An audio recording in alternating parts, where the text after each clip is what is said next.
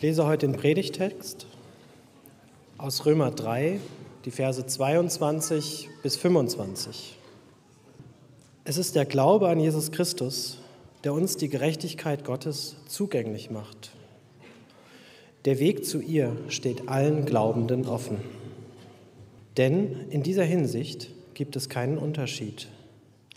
Alle sind schuldig geworden und haben keinen Anteil mehr an der Herrlichkeit Gottes. Sie verdanken es allein seiner Gnade, dass sie von Gott als gerecht angenommen werden. Er schenkt es ihnen aufgrund der Erlösung, die durch Christus Jesus geschehen ist. Durch dessen Blut hat Gott ihn als Zeichen der endgültigen Versöhnung eingesetzt. Und durch den Glauben erhalten wir Anteil daran. So hat Gott seine Gerechtigkeit unter Beweis gestellt.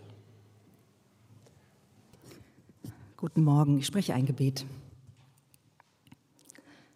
Gott, danke für diesen Morgen, für diese Gelegenheit, ähm, deine Worte zu hören und darüber nachzudenken. Ich möchte dich bitten, dass wir etwas von deiner Freundlichkeit für uns lernen und mitbekommen. Amen. Wir sind seit zwei Wochen in der sogenannten Fastenzeit. Das ist die Vorbereitungszeit zu Ostern hin. Und wir machen uns in den Predigten gerade Gedanken darüber, wie nachhaltig Glauben aussehen kann. Dabei sind wir gestartet mit Gottes guten Gedanken für uns und unsere Welt, die Welt mit allem zu sehen, was da drin ist, als Gottes Schöpfung, Natur, Tiere und den Menschen mittendrin als Verantwortliche, um zu gestalten und zu schützen. Dann haben wir uns haben wir von Gottes Hoffnungsperspektive für unsere Welt und für unser Miteinander gehört. Von Gottes guten Gedanken und Plänen, die wir für uns und unsere Welt hat. Und wenn wir uns mit Gottes Sichtweise und Perspektive für unsere Welt, unser Miteinander auseinandersetzen, dann kann Unterschiedliches bei uns passieren. Einerseits ist da die Sehnsucht in uns, die sich nach dieser Gerechtigkeit und Frieden in unserer Welt und in unserem Miteinander auf allen Ebenen sehnt. Das spricht mich an, wenn ich davon höre, dass Gott sich wünscht, dass wir Friedenstiftende sind und einander mit Mitgefühl begegnen. Und zu hören, dass, was das alles bedeutet, mit unserem Umgang mit den Ressourcen der Erde umzugehen und unsere Verantwortung darin. Und andererseits können da auch innerliche Widerstände hochkommen mit der Sorge, dass meine Bedürfnisse vielleicht dabei zu kurz kommen und ich nicht zufrieden mit dem werde, was sich Gott für mich vorstellt. Da ist ein Misstrauen gegenüber Gott. Da sind meine eigenen Widerstände gegen ein Leben, wie Gott es sich für mich als jemand, die zu ihm gehört und als sein Abbild auf dieser Erde versteht. Und das betrifft alle Bereiche, wie ich mit meinen Freunden, mit meiner Familie, mit den Ressourcen dieser Erde und auch mit mir selbst umgehe. Die Bibel spricht bei dieser Konfrontation mit den eigenen Vorstellungen, die damit kollidiert, was Gottes Idee ist, und nennt es Sünde oder Schuldigwerden. Das ist ein sehr schwieriges und unangenehmes Wort für uns heute, weil es eigentlich fast nur falsch verstanden oder verwendet wird. Deswegen ist es vielleicht ein Wort, was wir eher vermeiden wollen oder wenn wir es hören, innerlich dabei zusammenzucken. Sünde in der Bibel oder schuldig werden kann man beschreiben als etwas, was uns von Gott trennt, als Misstrauen gegenüber Gott. Wir vertrauen Gott nicht, dass seine Gedanken für uns gut sind, dass es Gedanken sind, die uns gut tun. Das, was sich gegen Gott und seine Gedanken für uns und andere und diese Welt richtet, das, was sich innerlich dagegen aufsträubt, sind unsere Schattenseiten. Ich nenne es lieber Schattenseiten. Der Bibeltext, den ihr gerade gehört habt, spricht sehr drastisch und ungeschönt davon, dass alle schuldig geworden sind. Oder in einer anderen Übersetzung steht da, dass alle Sünder sind. Dass wir alle Schattenseiten haben, die sich gegen Gott und unsere Mitmenschen und auch gegen uns selbst richten, die uns letztendlich von Gott trennen. Ich möchte heute darüber sprechen, wie wir mit unseren Schattenseiten umgehen, wenn wir uns denn nachhaltigen Glauben wünschen, wenn wir eine Sehnsucht danach haben, dass die hoffnungsvolle Zukunft, die Gott für uns und unsere Welt hat, wahr wird und wir vielleicht sogar auch ein Teil davon werden können, etwas dazu beitragen können. Welche Ressource gibt der christliche Glaube dafür oder welches Angebot hat Gott dafür? Und ich möchte das in drei Punkten tun. Erstens unsere Schattenseiten, zweitens Gottes Licht, drittens Freundschaft mit Gott. Erstens unsere Schattenseiten. Am Anfang der Bibel lesen wir von einem Vertrauensbruch zwischen Mensch und Gott. Der Mensch, der die Wahl hatte zwischen, zwischen Gott zu vertrauen, dass er es zutiefst und durch und durch gut mit dem Menschen meint, und auf der anderen Seite die Möglichkeit oder die Freiheit, dem zu misstrauen und sein und ihr eigenes Glück in die Hände zu nehmen und somit sich gegen Gott zu wenden. Der Mensch hat sich für das Zweite entschieden. Der Philosoph Sören Kierkegaard nennt es den Schwindel der Freiheit, den jeder Mensch durchlebt und notwendigerweise schuldig werden muss. Nun fragt man sich vielleicht, heißt das, dass der Mensch grundsätzlich schlecht ist und nichts Gutes tun kann? Aber so ein Schwarz-Weiß-Denken sieht man in der Bibel nicht. Die Bibel spricht davon, dass jeder Mensch Gottes Ebenbild ist, ob jemand glaubt oder nicht glaubt. Und das bleibt auch so, trotz des Bruchs, den es zwischen Mensch und Gott gibt. Und als Ebenbild Gottes haben wir als Menschen ganz viele Lichtmomente, trotz unserer Schattenseiten. In der Bibel sehen wir viele Geschichten von Menschen, die an Gott glaubten und trotzdem scheiterten und gegen Gott handelten. Und wir sehen Menschen, die nicht zum Gottesvolk gehörten, Fremde waren, über die viel Gutes gesagt wird und sogar als Glaubensvorbilder genannt werden. Jeder Mensch ist gleichzeitig Gottes Ebenbild und Sünder oder Sünderin hat eben diese Schattenseiten. Wir sind wunderbar geschaffen, lesen wir in der Bibel, und gleichzeitig auch geprägt durch diese destruktive Tendenz. Vielleicht sträubt sich innerlich dabei bei euch etwas, während ihr das gerade hört. Und vielleicht wird euch dabei auch schmerzhaft bewusst, wie viel Wahres vielleicht in dieser Aussage steckt. Martin Luther hat betont, dass Christen und Christinnen Gerechte und Sünder zugleich sind.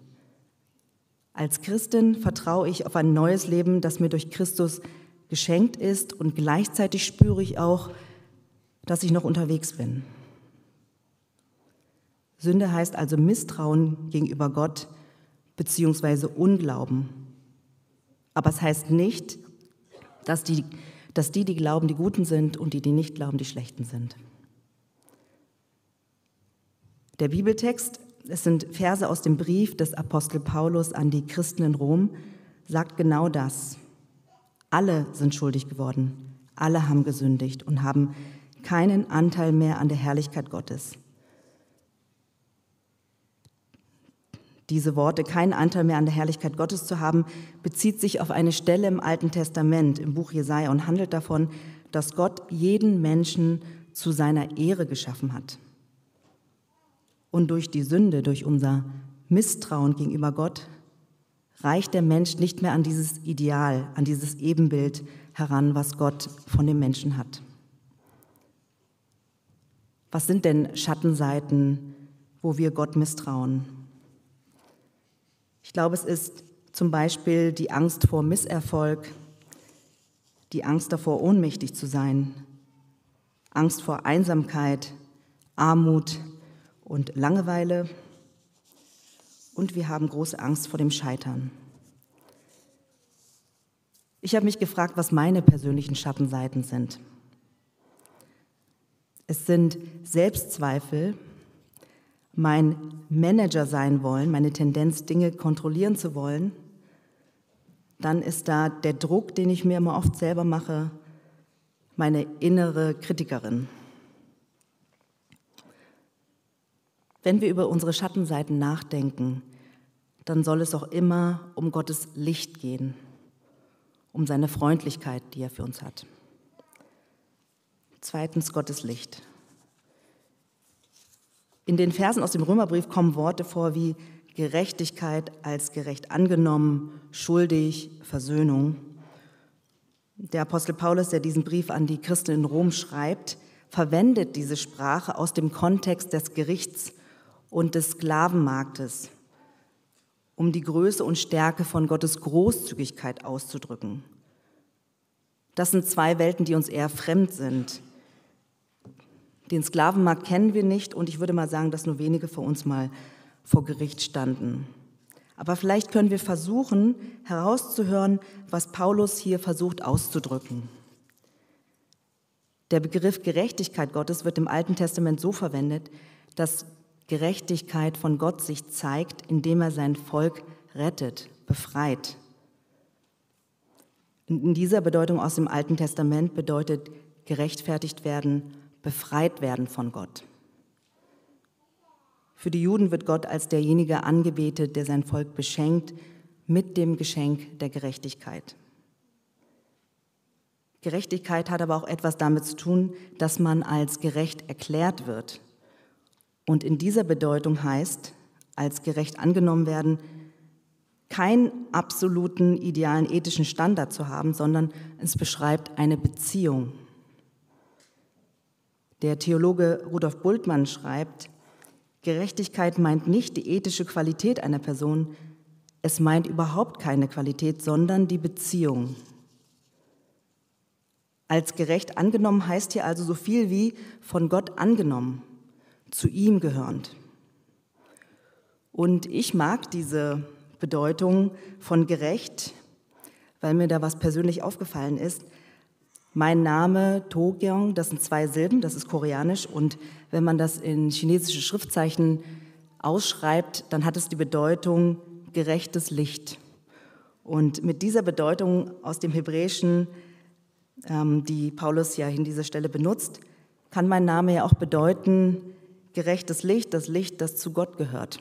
Und das fand ich irgendwie sehr schön, das nehme ich gerne an. Erlösung ist auch so ein Wort, was hier vorkommt, wie Gerechtigkeit, was wir nicht sofort verstehen, wie es hier verwendet wird. Das griechische Wort für Erlösung kommt aus dem Kontext des Sklavenhandels, der damals Teil der Lebensrealität der Menschen war und bedeutet das Loskaufen eines Sklavens oder einer Sklavin, um sie oder ihn frei zu bekommen. Und hier war wieder der Bezug zum Alten Testament für die Menschen ganz deutlich, weil Gott Israel aus der Sklaverei aus Ägypten befreit hatte. Und Paulus beschreibt hier dieses Erlöstwerden, losgekauft werden aus einer Abhängigkeit wie die Sklaverei. Das geschieht durch das, was Jesus Christus getan hat. In Vers 25 stehen dann noch die Worte Blut und Versöhnung, ebenfalls schwer zu verstehen. Beides sind Worte aus dem Bereich des Tempels, wo Opferrituale zur Versöhnung mit Gott gehalten wurden. Immer wieder. Und diese religiöse Praxis war ein fester Bestandteil des Glaubens der Menschen damals. Und so war das, was Paulus hier schreibt, für die Christinnen und Christen in Rom etwas ganz radikal Neues und anderes, dass der Tod von Jesus Christus am Kreuz endgültige Versöhnung bewirkt hat. Das gab es vorher noch nie. Diese Begriffe und Bilder, die hinter den Worten Gerechtigkeit, Erlösung, Blut und Versöhnung stehen, die mögen uns weiterhin fremd vorkommen. Was Paulus hier in diesen Sätzen ausdrücken will, ist, dass durch Jesus Christus eine ganz neue Art der Verbindung mit Gott möglich geworden ist. Gott war schon immer da für die Menschen und auch mit seiner, mit seiner Liebe und meint es gut. Aber durch Jesus hat Gott noch mal deutlicher und sichtbarer und eindeutiger seine Liebe ausgedrückt. In Jesus hat er sein Für uns Sein letztlich unter Beweis gestellt. Und dieser Weg zu Gott steht allen offen. durch den Glauben daran, dass es ein Geschenk ist, ein Entgegenkommen von Gott, dass es Gnade ist. Das ist die Freundlichkeit Gottes. Da ist Wärme, da ist Annahme, Barmherzigkeit und Liebe, Frieden und Trost. Gott als freundliches Licht, das unsere Schattenseiten annimmt und verwandeln möchte. Der Franziskanerpater Richard Rohr hat es so beschrieben, Gott schaut nicht auf unsere Fehler, sondern auf die Teile in uns, die versuchen Ja zu sagen. Gott erkennt sein Ebenbild in uns, so wie wir unser Ebenbild in unseren Kindern erkennen. Eine Art, wie wir mit unseren Schattenseiten umgehen, ist Verdrängung. Wir schieben sie im Alltag gerne möglichst schnell beiseite. Gottes Freundlichkeit lädt uns ein, unsere Schattenseiten, die Lebensbereiche, wo bei uns Widerstände auftauchen, diese in Gottes Licht zu stellen, damit sie von Gott verwandelt werden. Und alles beginnt damit, dass wir ehrlich werden, dass wir ehrlich werden vor uns und vor Gott, dass wir uns eingestehen, dass es diese inneren Widerstände gibt und dass es uns schwerfällt, Gott zu vertrauen. Unsere Schattenseiten annehmen und in Gottes Licht halten, seine Freundlichkeit zulassen, das kann alles passieren und bedeutet, in Beziehung zu Gott zu gehen. In einem Gespräch mit Gott zu sein, im Gebet, bei Spaziergängen in der Natur, oder wie auch immer ihr eure Zugänge zu Gott findet. Und in seinem Licht, in seiner liebevollen Gegenwart kann sich dann etwas verändern in uns. Meistens nicht sofort und schnell, sondern eher langsam und behutsam, indem wir vielleicht merken, wie Dinge wieder aufgerichtet werden, die gebrochen waren wie wir erleben, wie eine Sache wieder neue Energie bekommt, die vorher eingeschlafen war. Oder wir merken, wie wir Dinge, Menschen, Erlebnisse und Verletzungen loslassen können und wir wieder Hoffnung spüren. Oder wir dürfen etwas wieder in Ordnung bringen, wo wir Unrecht getan haben. Die Kirchenlehrerin Teresa von Avila sagt über Gebet, Beten ist nichts anderes als Verweilen bei einem guten Freund, mit dem wir oft zusammenkommen, einfach um bei ihm zu sein, weil wir wissen, dass er uns liebt. Drittens Freundschaft mit Gott. Ich habe, als ich aufgewachsen bin, eine ganz andere Art mitbekommen, wie man mit Schattenseiten umgeht. In meiner Gemeinde- und Kirchenprägung ging es eher darum, möglichst viele Schattenseiten erstmal in sich selbst zu entdecken, zu finden und dann das alles Gott zu sagen im Gebet. Und das war ganz viel mit Scham und Angst verbunden. Und ich habe dieses Ehrlichwerden vor Gott wie bei einem Freund oder bei einer Freundin und meine Schattenseiten in Gottes Licht zu halten in der Kontemplation erlebt. Kontemplation ist Beziehung zu Gott in der Stille. In der Stille zu sitzen vor Gott mit der inneren Sicherheit, dass Gott gegenwärtig ist, auch wenn ich ihn gerade nicht spüre oder erlebe. Und dabei habe ich mir Gott wie einen liebevollen Freund vorgestellt, der neben mir sitzt, während ich still sitze mit diesen Schattenseiten, die ich habe, mit meinem Misstrauen gegenüber Gott. Eine lange Zeit war es, gab es nämlich ein wichtiges Thema, eine Frage, ein Misstrauen gegenüber Gott, ähm, ob er dann überhaupt möchte, dass ich jemals einen Partner finde. Da war nämlich so viel Enttäuschung in der Vergangenheit passiert auf meiner Seite, weil ich das Gefühl hatte, das, was ich mir erhoffe und wünsche, ist nicht das, was Gott vielleicht für mich will. Und da war dieses tiefe Misstrauen gegenüber Gott, ob er wirklich das Beste für mich im Sinn hat. Und daran zweifelte ich sehr. Und dann habe ich mit diesen Schatten, habe ich äh, lange Zeit in der Stille vor Gott gesessen, neben ihm gesessen und ihm dieses Misstrauen hingehalten, ohne mich zu schämen und mich zu entschuldigen, ohne es meinerseits zu bewerten